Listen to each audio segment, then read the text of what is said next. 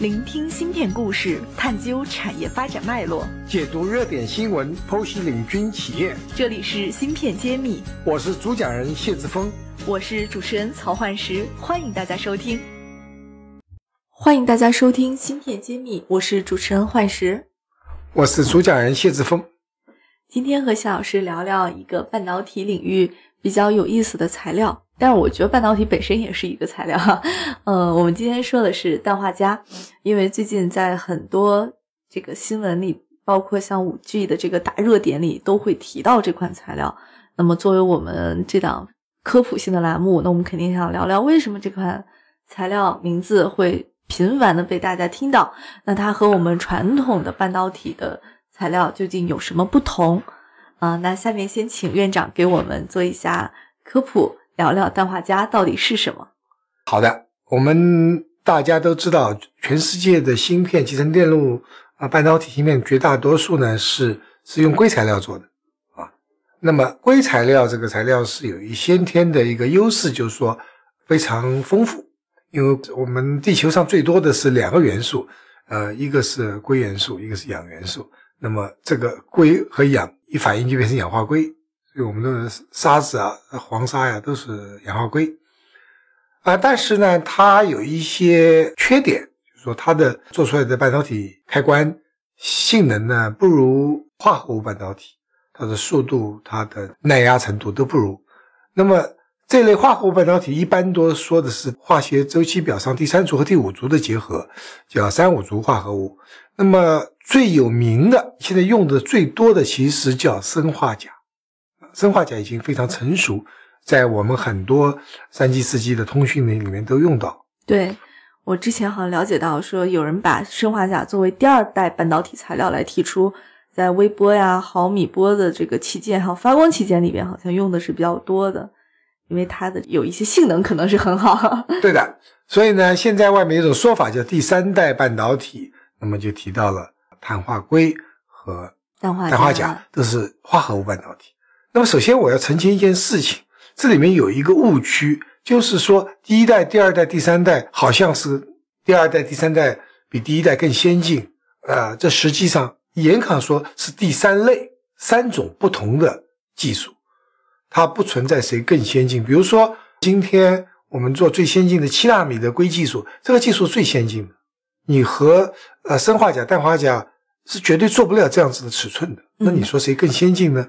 我们在之前的栏目也谈到过这个问题。对，我们说就是不同领域的竞争。对，没有办法，就是鸡和鸭去对比，或者是我美国人喜欢讲 apple and orange，苹果和橘子没法比，这是不能相比的。就是说，它应用不同，各有特色。但不管怎么变化，在未来的发展趋势和过去的历史数据看，硅半导体器件还是占到了绝大多数。现在是百分之九十五以上，那么未来百分之八十的市占率还是会占到的。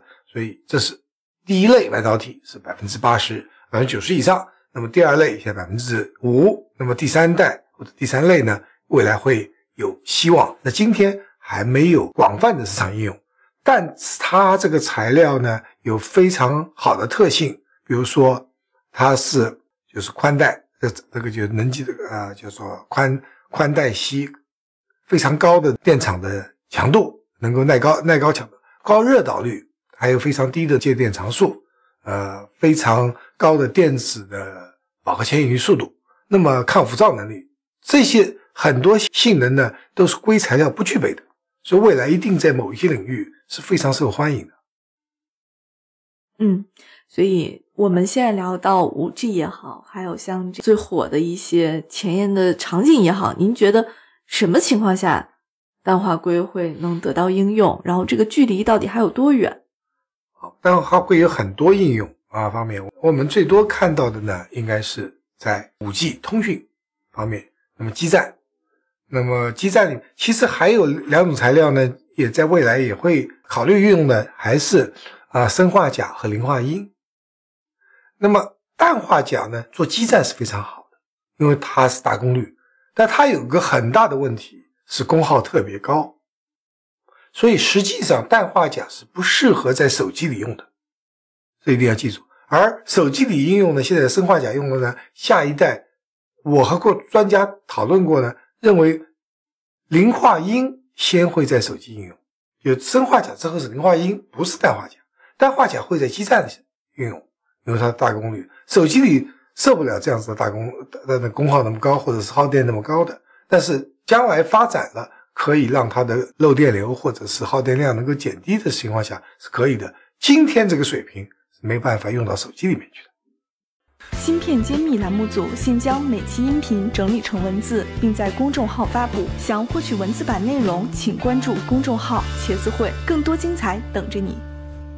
所以这里面我们还是要不要乐观说啊，未来我们手机里面全是啊氮化钾啊，我是呃从专家讨论中短期内不会看到，那短期内可能磷化铟是一个砷化钾之后的一个候选的材料。所以这里大家也要清晰的认到，很多打着五 G 热点的这个新闻，有可能也是有误传的哈。对，那氮化钾在什么领域可能会？您觉得会更呃比较快呢？基站应用首先呢是哦首先基站应用，嗯那么还有一些低端的应用已经在应用的，就是说我们现在呃充电都不耐烦嘛，就是要充一个小时、充两个小时，快充成为一个热门的话题。那么氮化钾已经在快充领域展示了它的那个特性，优良的性能啊，嗯很呃我们已经能看到氮化钾芯片在快充器件里面的这个大量使用。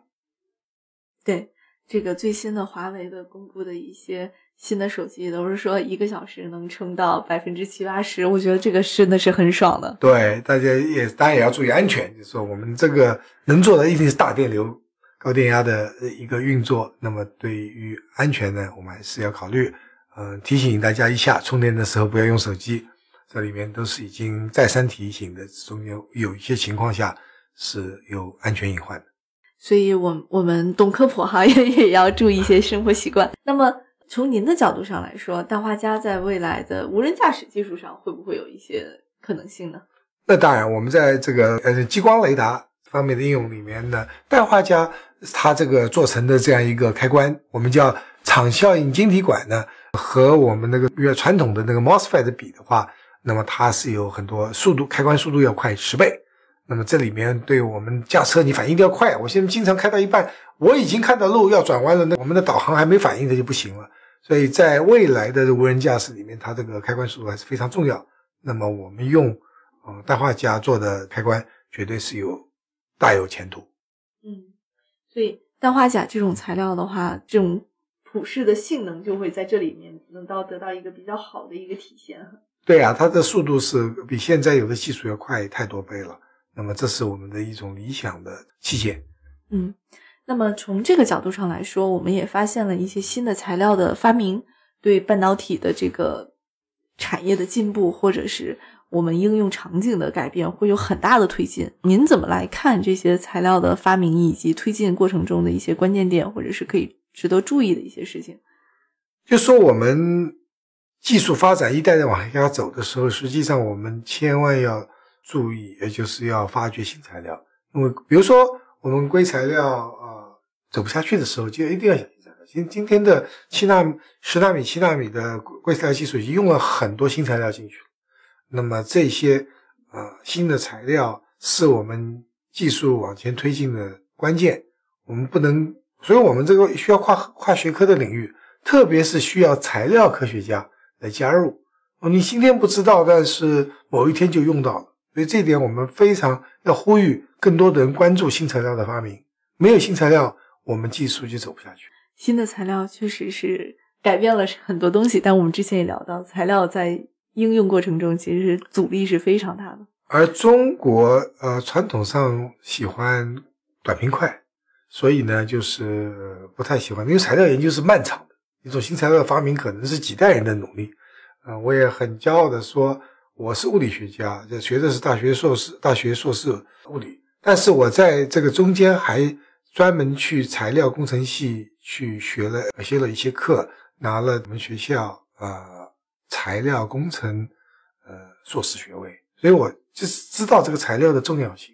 所以所以专门去跨界吧，从物理界、物理学科跨界到材料工程去学习。确实，他们做事的方法、思维方法、做事的方法、做研科研的方法和物理系学生是不一样的。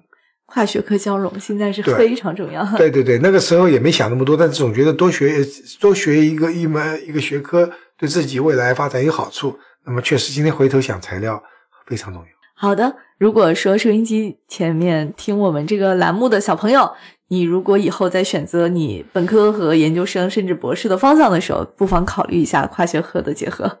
那下本期栏目就是这样了，谢谢大家。好，我们下期再见。感谢大家收听《芯片揭秘》，更多精彩内容请关注公众号“茄子会”。我是谢志峰，我在芯片揭秘等着你。